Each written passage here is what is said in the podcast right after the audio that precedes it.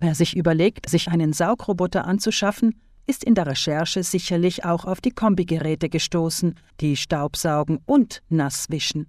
Noch vor ein paar Jahren waren Kombigeräte verpönt, weil sie meist weder gut saugen noch gut wischen konnten. Inzwischen seien sie aber besser geworden, sagt Christian van de Sand, leitender Journalist bei der Deutschen Stiftung Warentest und erklärt, wie die Wischfunktion funktioniert. So ein Saug- und Wischroboter hat in der Regel, das ist so die Technik, die sich im Moment überwiegend durchgesetzt hat, hinten einen kleinen Wassertank dran, der fasst circa einen Liter Wasser vielleicht. Also das ist dann das Frischwasser. Dann habe ich da hinten eine sogenannte Wischplatte dran, über die ich dann ein Wischtuch drüber ziehe. Dieses Wischtuch kann ich dann auch hinterher wechseln, auswaschen und dann wieder verwenden.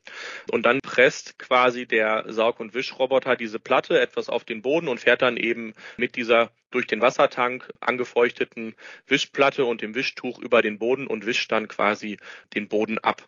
Das funktioniert ganz gut. Eben nur ganz gut, wie Van de Sand resümiert.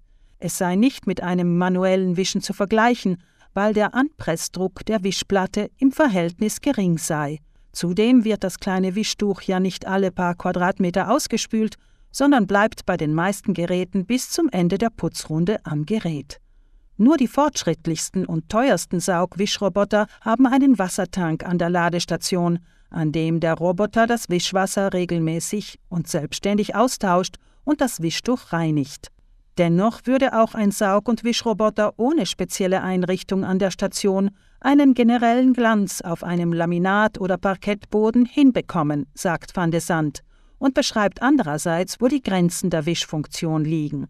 Wenn ich jetzt wirklich ganz was habe, was eingetrocknet ist, ne, da habe ich beim Essen irgendwie ein bisschen Soße runtergekleckert und die ist drei Tage eingetrocknet, weil ich nicht sofort weggewischt habe, dann werden da die Saug- und Wischroboter auch an ihre Grenzen kommen. Aber um, ich sag mal so, den Alltagsstaub mal eben vom Teppich oder auch vom Hartboden runterzukriegen, taugen die schon ganz gut. Ne? Das ist schon einfach ein Sauggang oder zwei, den ich mir in der Woche sparen kann.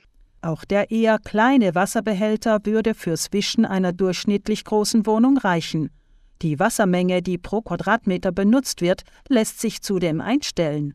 Weiters würden die Kombigeräte in der Regel Teppiche erkennen und diese daher nicht wischen. Was sich eher empfiehlt, ist, sogenannte Nicht-Wischen-Zonen zu definieren. Die meisten Geräte werden ja auch über eine App konfiguriert und gesteuert. Ich habe dann eine interaktive Karte von meinem Raum, kann auch verschiedene Bereiche einteilen und dann sagen, irgendwie wisch heute mal nur das Wohnzimmer oder heute fährst du nur in die Küche.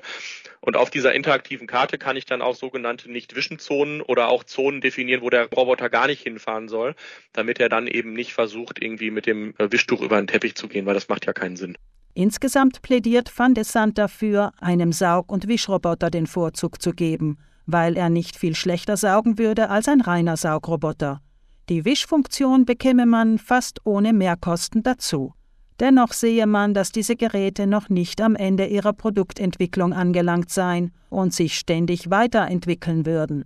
Saug- und Wischroboter, die beim Test von Stiftung Warentest insgesamt mit gut abgeschnitten haben, kosten zwischen 300 und 1400 Euro.